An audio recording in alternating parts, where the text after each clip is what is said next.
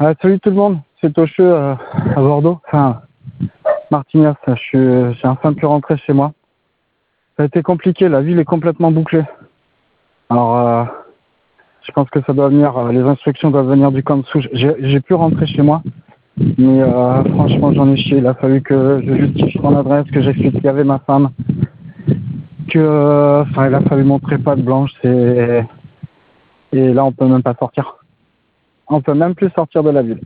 Le magasin de, de denrées alimentaires a été pris d'assaut. J'ai voulu aller plus loin et à la limite de la ville.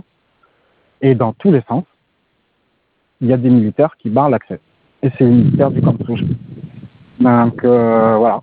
Et depuis tout à l'heure, là, euh, j'ai des drones qui tournent qui, enfin, qui démarrent de la piste euh, de derrière.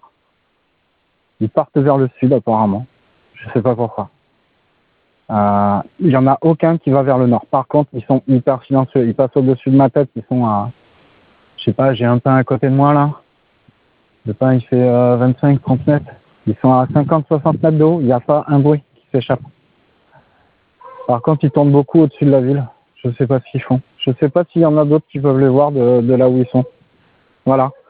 Euh, sinon, euh, bah, du coup, je peux plus sortir. On peut plus bouger. On est cantonné là. Euh, mais qu'est-ce que c'est que ça? Ah, on a des patrouilles dans la ville maintenant.